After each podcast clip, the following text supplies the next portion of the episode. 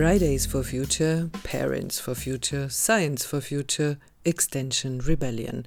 Die Liste wird lang und länger, die Dringlichkeit für Protest und Aktivismus auch. Willkommen!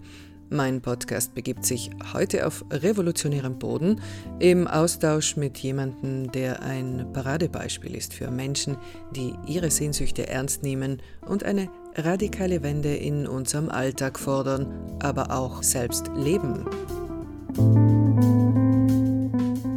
Ich bin Anita Rossi, Journalistin aus Südtirol. Heute sitze ich mit meinem Gast auf einem Balkon in Bozen mit Blick auf den Rosengarten und zwar mit Chris Kreuz. Kurzer Steckbrief. Der Designer leitet seit fünf Jahren das transdisziplinäre Masterstudium in Eco-Social Design an der Bozner Uni gemeinsam mit Studierenden und Lehrenden sowie mit Partnern aus Design, aus Kunst, Wissenschaft, aber auch aus Aktivismus und Unternehmertum entwickelt er Werkzeuge und Gestaltungspraktiken, die zu sozial-ökologischen Transformationen beitragen. Seit 2013 organisiert er jedes Jahr die Konferenz By Design or By Disaster. Heuer ist sie aufgrund der Pandemie soeben flach gefallen. Chris Kreuz hat selbst Kommunikationsdesign in Augsburg und in Urbino studiert, sich dann in Audiovisual Media in Köln spezialisieren lassen und hat lang in Köln und München auf dem freien Designmarkt gearbeitet, für die damals noch ganz neuen Medien, bevor er in südlichere Gefilde zog. Interessantes Detail am Rande. Chris ist Jahrgang 1968 und hat eine junge, erwachsene Tochter, die sich als Vollzeitaktivistin in Deutschland versucht. Heute lebt Chris Kreuz zwischen Bozen und Nago am Gardasee. Er ist einer der Mitbegründer der Südtiroler Plattform Zukunftspakt Patto Futuro.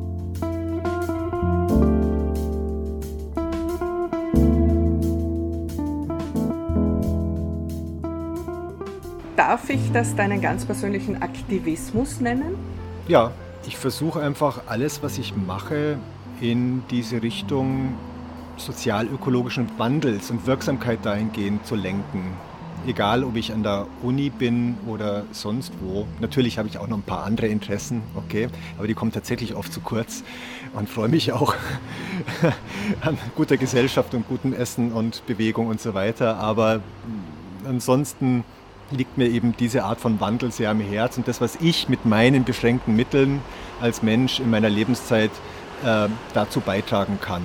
Ja, das mit anderen gemeinsam äh, voranzutreiben, das versuche ich eben unter anderem auch an der Uni und deswegen habe ich eben diesen Studiengang, den Master in Eco-Social Design, gegründet und Leute gefunden, die an diesem arbeiten und diesen mit- und weiterentwickeln das geht dann weit über sag ich mal, ähm, Standard, Lehre und Forschung hinaus. Okay, kannst du das vielleicht etwas konkreter machen? Wie kann man sich das vorstellen? Die Standardlehre funktioniert ja ungefähr so, ich als Lernender mache meine Vorlesung oder mein Seminar und dann gehe ich wieder nach Hause und bereite es vielleicht nach und bereite das nächste vor und dann mache ich das nächste und so weiter und so fort. Das ist auch eine ganz tolle Sache, wenn Leute das gut machen. Ähm, Aber unser Studiengang noch mal ein bisschen bereichert, äh, indem wir den erstens nennen praxisbasiert und transdisziplinär. Hinter diesen Worten steckt dann eben aber auch eine Praxis, äh, sind nicht nur irgendwelche hehren Konzepte. Transdisziplinär bedeutet äh, mindestens zweierlei, nämlich dass eben Leute unterschiedlicher Disziplinen zusammenarbeiten über ihre Disziplinen hinweg also und das ist mehr als nur fächerübergreifend. Das ist ein bisschen mehr als fächerübergreifend, weil die zweite Bedeutung von transdisziplinär äh, bedeutet auch, äh, verschiedene Arten von Wissen mit einzubeziehen und verschiedene Akteure. Also in dem Fall zum Beispiel äh, oder meistens auch die Leute in, in ihren Lebenswelten. Also wir machen zum Beispiel Design mit Menschen und nicht notwendigerweise nur für Menschen. Das braucht viel Zeit, weil dann muss er mit diesen Menschen ja reden und sich mit denen treffen und was organisieren und vielleicht partizipative Formate sich auslegen, äh, überlegen und schauen, wie so ein Dialog und so eine Kollaboration produktiv sein kann. Und das dann wiederum mit verschiedenen KollegInnen, die aus verschiedenen Richtungen kommen. die da auch dazu jeweils beitragen. Und das, sage ich mal, so ein bisschen zu koordinieren und äh, zu kommunizieren in alle Richtungen, macht viel Arbeit. Was habt ihr letzthin gemeinsam ausgetüftelt, entwickelt? Ja, also jetzt zum Beispiel gerade eben. Officina Vispa ist eine Kooperative, die soziale Arbeit in Don Bosco macht, mit denen wir, das heißt Studierende von uns, Lernende von uns und, und, und Abgängerinnen schon öfter gearbeitet haben weil die sehr aufgeschlossen sind, äh, dahingehend ihre soziale Arbeit, sage ich mal, äh, transformativer zu machen und auch experimenteller zu machen. Und wir sind äh, sehr aufgeschlossen, von denen zu lernen und mit denen und deren Leuten, mit den Menschen in Don Bosco, mit den Vereinen in Don Bosco und den Geschäften und wer auch immer dort eine Rolle spielt, den aktiven BürgerInnen, lebendes Dorf in der Stadt, oder? Stadtviertel-Community. Man könnte sagen, es ist Stadtviertelarbeit in dem okay. Falle. Äh, oder auf Englisch Community Development. Mit Mitteln, die dann eben auch die Mittel von zum Teil auch klassischem Design äh, mit einsetzen. Also Dinge, die äh, auch dann durch, durchaus gut aussehen dürfen. Das machen wir schon auch gerne, dass wir dann Räume und Gegenstände gestalten oder eben äh, Kommunikationsmittel äh, gestalten, sei es Websites oder Poster oder Apps oder dergleichen. All das, was auch sonst so Designer gestalten, nur eben eingebunden in den Prozess, der wesentlich sozialer orientiert ist und wesentlich im Hinblick auf sozialen Wandel orientiert ist, anstatt jetzt äh, in einem Prozess, der dahingehend orientiert ist, mehr von irgendwas zu verkaufen und dahingehend die Bedürfnisse von Menschen zu beeinflussen und zu prägen. Also, sprich, also auch zu manipulieren äh, oder für den Marketingkommunikation äh, zu betreiben, ist das, was visuelle Kommunikation zu einem ganz großen Teil macht, also Grafikdesigner zum ganz großen Teil machen. Oder eben Produktinnovation ist das, was ProduktdesignerInnen äh, zum großen Teil machen, dahingehend, dass halt mehr Umsatz entsteht, schlussendlich jetzt diesen Wandel voranzutreiben oder die Welt auch neu zu denken, Kreativität zu entfesseln, weil darum geht es ja. ja. auch, denke ich, in, in deinem Gewerbe. Wie funktioniert das dann? Wie, wie schaffst du es mit diesen Menschen und mit deinen Studierenden, diese Art von Prozess dann auch einzuleiten? Ja, das ist wirklich komplex, selbst wenn es in so einem kleinen, bescheidenen Mikrokontext ist, wie einem Teil von Don Bosco. Ja. Einerseits haben wir Methoden der Sozialwissenschaften, der Ethnographie, der Ethnologie, der äh, sozialen Studien, äh, als auch dann eben praktische Projektentwicklung und praktische Gestaltungsarbeit vor Ort oder in den Werkstätten. Und all das bringt mit sich, dass wir einerseits ähm, diese diversen Methoden versuchen anzuwenden und schlau daraus zu werden, wo dort vor Ort Potenziale liegen, um dann zu, herauszufinden, ja, was sind denn eigentlich die Themen, die euch äh, unter den Fingern brennen oder was sind eure Ideen für die Entwicklung der Nachbarschaft und des Viertels?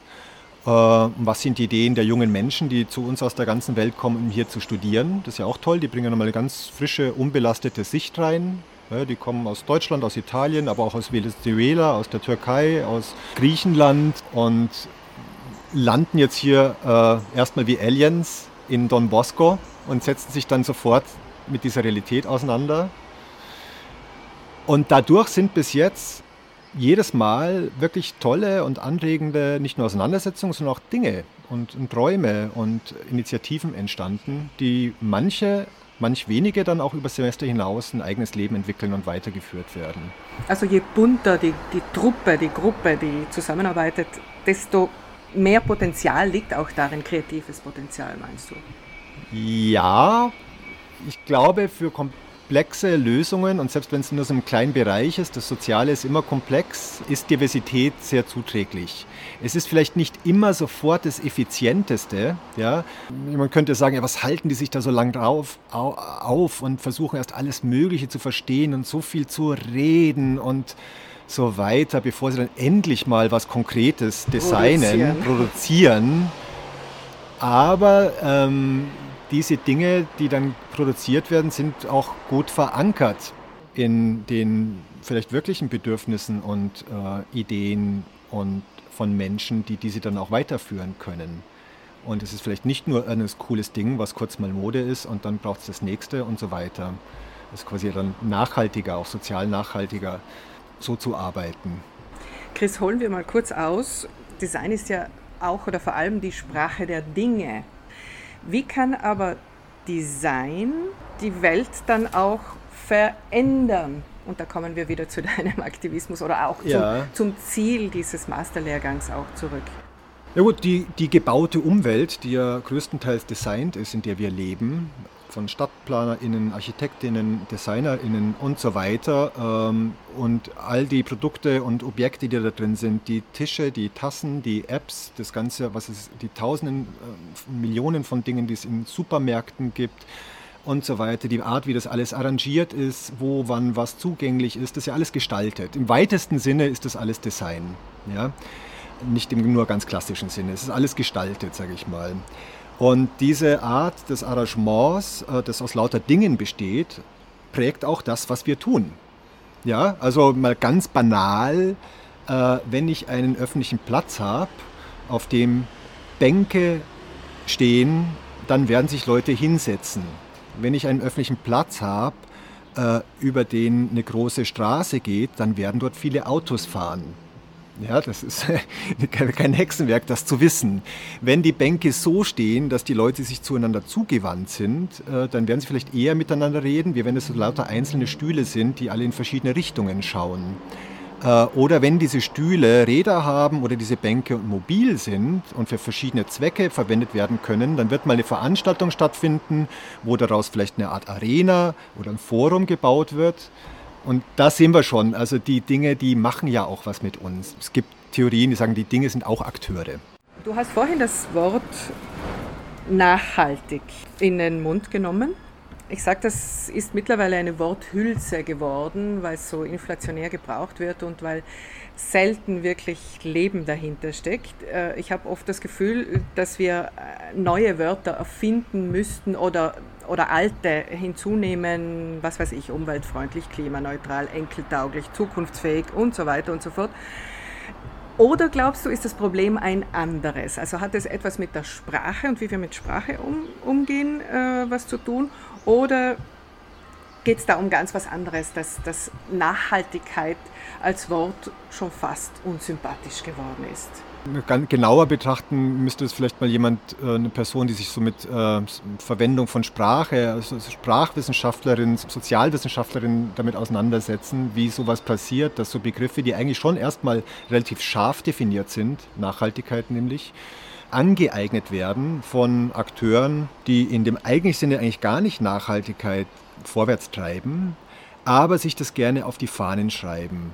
Und da das Wort gleichzeitig auch so andere Bedeutungen hat, jenseits von sozialer, ökologischer Nachhaltigkeit, nämlich auch ach, etwas, was einfach lange hält, ja, dann kann ich auch sagen, äh, das Investment, das ist ein nachhaltiges Investment, äh, weil das wirft nachhaltig Kredite ab, ganz unabhängig davon, dass es vielleicht nebenbei Natur zerstört und soziale Möglichkeiten einschränkt.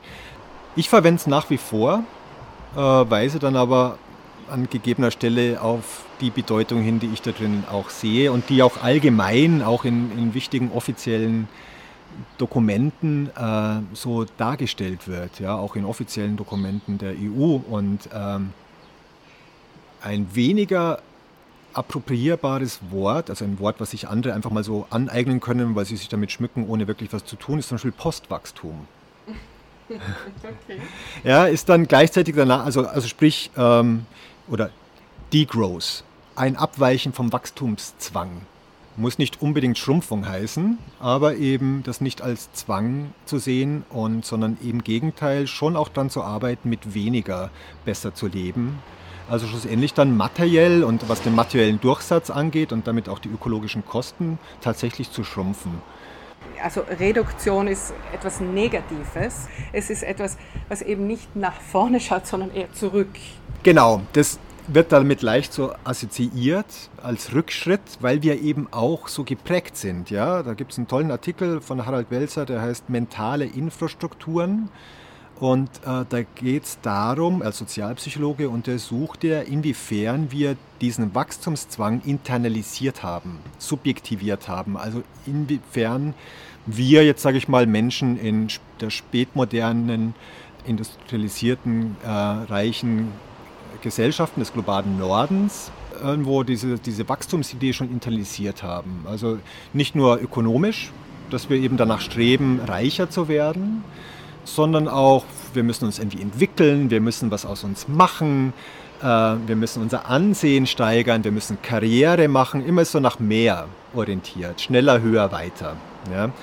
Und alles, was das nicht erfüllt, wird als Problem gesehen oder gar gleich als Krise. Ja? Und äh, da wir das so stark internalisiert haben, also als Teil unserer subjektiven Wahrnehmung der Welt äh, äh, haben, ist alles, was mit Schrumpfen zu tun hat und mit weniger oder mit Verzicht negativ konnotiert. Aber gleichzeitig so Worte mit Post wie Poststrukturalismus oder Postmoderne, die klingen eben gleich eben so sperrig intellektuell, dass sie äh, erklärungsbedürftig sind. Genau, einfach. und im, im, Mainstream eher so, ah, das ist wieder so ein akademisches Zeug, vielleicht auch da auf ein bisschen, ja, nicht für Begeisterung, nicht begeistern können. ja. Okay. ja. Begeistern können äh, momentan andere Bewegungen. Vor kurzem kam es zum Zusammenschluss Science for Future Südtirol, also ein Ableger dieser internationalen Bewegung auch in der Wissenschaft, wo wissenschaftliche Expertise gepaart wird mit Aktivismus wieder. Wer seid ihr, was macht ihr? Du bist ja wieder mitten dabei. Es sind eine Menge WissenschaftlerInnen, die sich zusammengetan haben, um einfach gesagt zu sagen, die Klimabewegung, die Klimagerechtigkeitsbewegung, die Fridays for Future und all die anderen, die in diese Richtung kämpfen, äh, haben Recht. All das, was die im Prinzip äh, fordern, ist wissenschaftlich gerechtfertigt und wirklich sehr, sehr dringend. Und das ist mal die Hauptfunktion von Science for the Future, das Gewicht der wissenschaftlichen Autorität in diese Diskussion mit einzubringen, die wir äh, jetzt so stark in der Öffentlichkeit erlebt haben, vor allem letztes Jahr vor Covid-19. Viele Wissenschaftler haben schon seit und Aktivisten und NGOs seit Dekaden eigentlich das gesagt, aber den Fridays for Future ist es gelungen, das wirklich in den Mainstream zu bringen. Das heißt, ihr flankiert die Jugend. Genau, äh, wir flankieren diese Bewegung, sind ein Stück weit selber Teil davon, aber nicht in diesem aktivistischen Sinne, sondern wir sagen, hier gibt es die Forschung, das und das ist belegt und das und das ist belegt. Wenn du schaust auf der Website von Scientists for the Future Deutschland, die sehr gut ausgebaut ist, gibt es äh, 24 Fakten. Zu all den Fakten, die sind ganz kurz zusammengebracht, ge gefasst, auch allgemeinverständlich. Gibt es dann jeweils aber wieder eine ganze Reihe von Papers und Quellen, die dann nicht mehr so allgemeinverständlich sind. Und sehen, hey, nee, also das kann niemand mehr leugnen, das ist wahnsinnig dringend und auf uns kommen da Dinge zu, äh, vor denen wir nicht die Augen verschließen können. Davon haben wir uns in Südtirol inspirieren lassen, wir haben sowieso viele das unterschrieben. Es gab einen Aufruf im deutschsprachigen Raum, den haben ungefähr 27.000 WissenschaftlerInnen unterschrieben. Auch international gab es einen ähnlichen Aufruf, auch da sehr viele, die das unterschrieben haben. Und wir haben jetzt Science for Future Südtirol eben gegründet, um hier lokal der Klimagerechtigkeitsbewegung den Rücken zu stärken und auch um das Thema, das leider äh, in der Aufmerksamkeit sehr gelitten hat, das Thema wieder in die Öffentlichkeit zu bringen und die Dringlichkeit auch in die Politik hineinzutragen. Wir werden demnächst einen monatlichen Stammtisch haben im Naturkundemuseum und äh, freuen uns da auch über Leute, die sich an uns wenden mit ihren Aktivitäten, für die sie quasi wissenschaftliche Unterstützung brauchen oder Flankierung brauchen. Super Aufruf mehr oder minder parallel dazu kam es zu noch einer lokalen Gruppierung, eben zu einer äh, Initiativgruppe, die ebenso das Licht des, der Öffentlichkeit gesucht und auch gefunden hat, nämlich Zukunftspakt Patto Futuro. Wieder bist du mit dabei, einer der Initiatoren zusammen mit äh, vielen anderen, auch äh, Klimaforscher, GeoKs und vielen anderen klugen Köpfen. Was will jetzt diese Gruppe jetzt ganz kurz gesagt? Wir wollen eben im Gegensatz zu Scientists for the Future nicht nur äh, die Aktivitäten anderer flankieren, sondern wir wollen dafür sorgen, dass die notwendigen Veränderungen auch wirklich angegangen werden in den nächsten 15 Jahren. Okay, also Druck, Lobby auf Druck, die Politik. Druck, Lobby, aber nicht nur, weil das macht eigentlich schon die Klima- und Klimagerechtigkeitsbewegung. Wir glauben, wir haben auch eine gewisse Prozesskompetenz. wir hatten ja, es gibt so, ich würde sagen, eine Aufgabenteilung in diesem ganzen Spiel. Ja, da gibt es einerseits die äh, jungen Leute, die auf die Straße gehen, die sagen, das sind unsere Forderungen, aber wir wissen nicht, wie das geht, das umzusetzen. Und zu Recht, das kann man denen auch nicht vorwerfen. Wo sollen sie das denn wissen? Das darf man denen gar nicht äh, abverlangen. Das ist ja eigentlich die Aufgabe von anderen Akteuren, unter anderem und vor allem von der Politik, aber nicht nur. Jetzt macht Politik, Wirtschaft, Institutionen äh, und Verbände und dergleichen, äh, macht es jetzt trotz der Forderung leider einfach mal nicht. Ja? Gibt es zu viele Widerstände, ähm, die dann selbst auch gutmeinende äh, und engagierte PolitikerInnen äh, bremsen.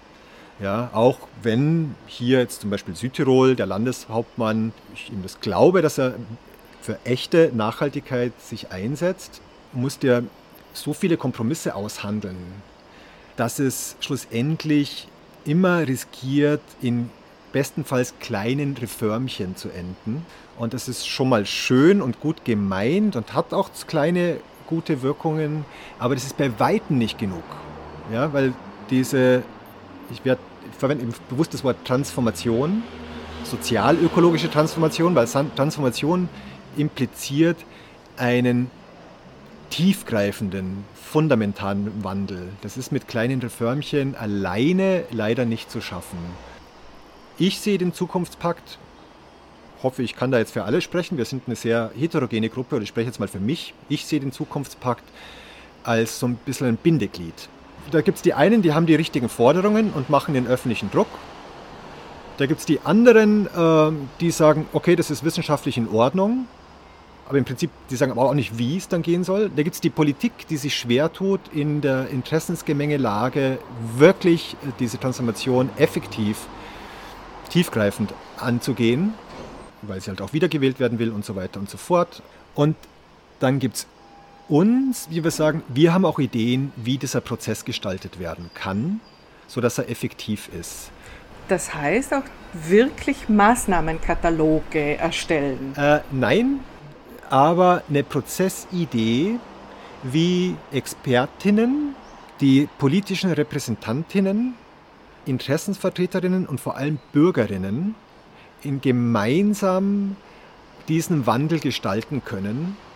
Und zwar schneller und effektiver als mit den üblichen etablierten politischen Aushandlungsprozessen und Wahlen alle paar Jahre. Wir haben zum Beispiel einen Vorschlag, wie eine Kombination aus Fachräten und Expertinnenräten strukturiert sein könnte, institutionalisiert sein müsste, um so einen langfristigen Prozess schnell anzufangen, aber auch beständig weiterzuführen, auch äh, und das ist eine große Herausforderung, wo wir auch noch nicht die Lösung wissen, aber daran arbeiten äh, und ins Gespräch kommen auch mit der Landesregierung und auch dem Landtag und allen anderen, die das interessiert, in einem Prozess der nicht nur einmal effektiv angegangen wird, sondern der auch äh, Legislaturperioden überlebt. Das heißt, ihr wollt begleiten, die Politik begleiten? Wir wollen diesen Prozess etablieren. Ich bin mir nicht ganz sicher, wie lange wir als Gruppe, die sich da gefunden hat, mit ihren vielen UnterstützerInnen, sind inzwischen 1300 in etwa, als solche quasi wie eine, wie eine NGO äh, sich irgendwann vielleicht formiert und zusammenbleibt und das begleitet oder ob wir einfach nur diesen Prozess schaffen zu etablieren, aber eben auch nicht nur Druck aufbauen, sondern wirklich konstruktive Gespräche suchen mit den Entscheidungsträgerinnen, mit unseren demokratischen Vertreterinnen.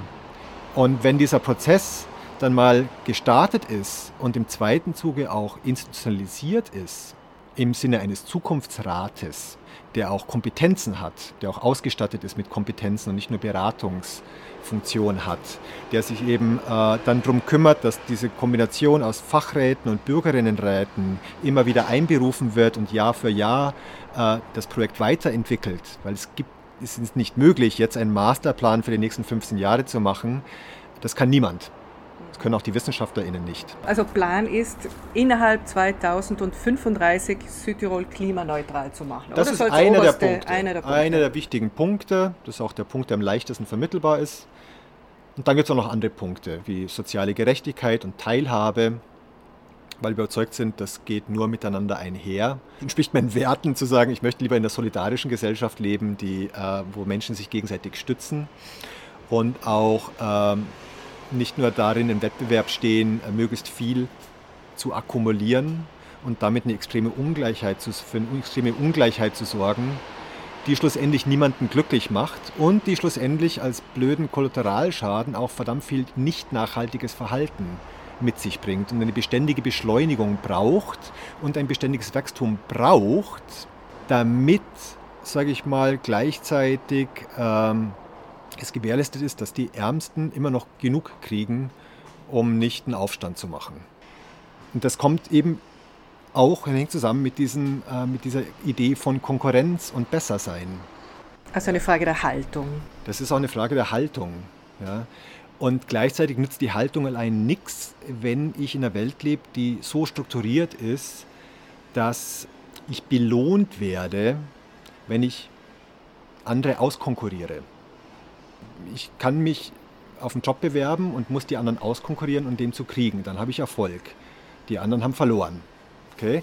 Ähm, das kann in gewissen Fällen unter Gleichberechtigten, die ungefähr gleich privilegiert sind, könnte ich das auch sportlich sagen, das ist eine gesunde Konkurrenz äh, und das regt nur an. Aber in einer Gesellschaft, wo es sehr viel Ungleichheit gibt und sehr ungleiche Grundvoraussetzungen, ist diese Art von Wettbewerb kontraproduktiv, macht Menschen unzufrieden. Krank. Krank. Und zwar sowohl die in Anführungszeichen Gewinner oft. Ja? Burnout und Co. Äh, sind ja eine neue Volkskrankheit, ja? als auch die, die quasi die sogenannten VerliererInnen sind. Die einen haben viel zu viel zu tun und äh, haben dann noch viel zu viel Sorge um ihr vieles Zeug, das sie zu tun haben und zu verwalten haben und weiter anzuhäufen haben und so weiter und all die Angebote, die sie ständig dann auch wahrnehmen müssen. Und die anderen haben zu wenig, um überhaupt über die Runden zu kommen äh, und vielleicht auch viel zu wenig zu tun und keine Möglichkeit, überhaupt eine erfüllende Tätigkeit zu erhalten. Und viele dadurch haben überhaupt Tätigkeiten, die sowieso nicht erfüllend sind, auch wenn sie erfolgreich sind.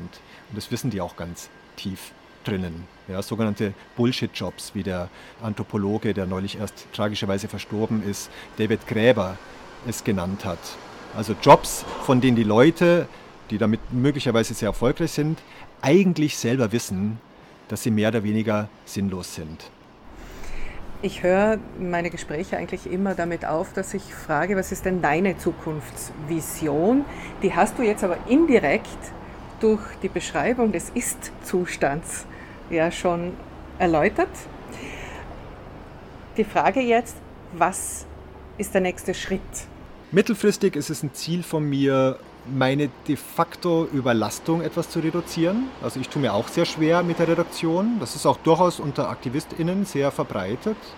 Äh, Überlastung und Burnout, vielleicht ähnlich wie unter Managern. Das ist für mich ganz persönlich und vielleicht auch ebenso effektiv zu sein, aber mit weniger. Zweitens, ähm, jetzt was konkrete Projekte angeht, das ist einerseits zum Beispiel eben unser Studiengang, zum Beispiel ökosoziales Design, dafür also die Gestaltung von ja, einem Wandel in Richtung nachhaltigerer und solidarischer Gesellschaften. Dafür gibt es de facto einen großen Bedarf, einen gesellschaftlichen Bedarf. Ja.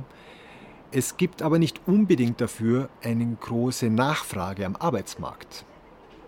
Ja, also unsere Studierenden und Abgängerinnen, die schaffen das dann schon irgendwie, müssen aber extrem kreativ sein, ihren Beruf selber zu erfinden. Das hat ganz verschiedene eben strukturelle, marktorientierte Gründe. Das hat auch den Grund, dass dieses Profil Transformationsdesigner, ökosoziale Designerin noch nicht so richtig äh, etabliert ist. Deswegen brauchen wir auch andere Strukturen. Deswegen arbeiten wir zum Beispiel mit der Sozialgenossenschaft Officina Vispa, mit öffentlichen Ämtern und dergleichen.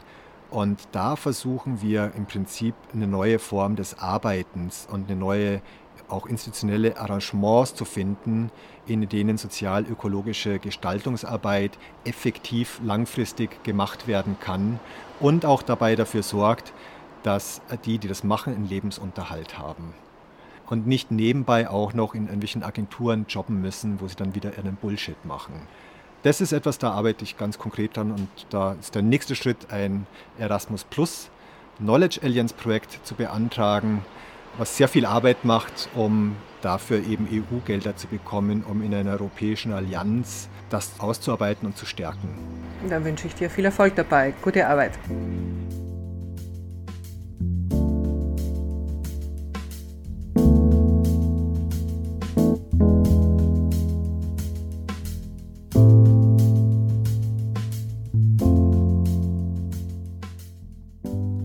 Neunte Folge war es des Podcasts Wendens Voltare.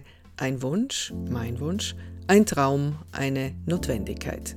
Und weil ich davon überzeugt bin, dass viele so oder ähnlich denken, schau rein ins Manifest der Zukunftspakt-Gruppe online unter zukunftspakt-pattofuturo.org.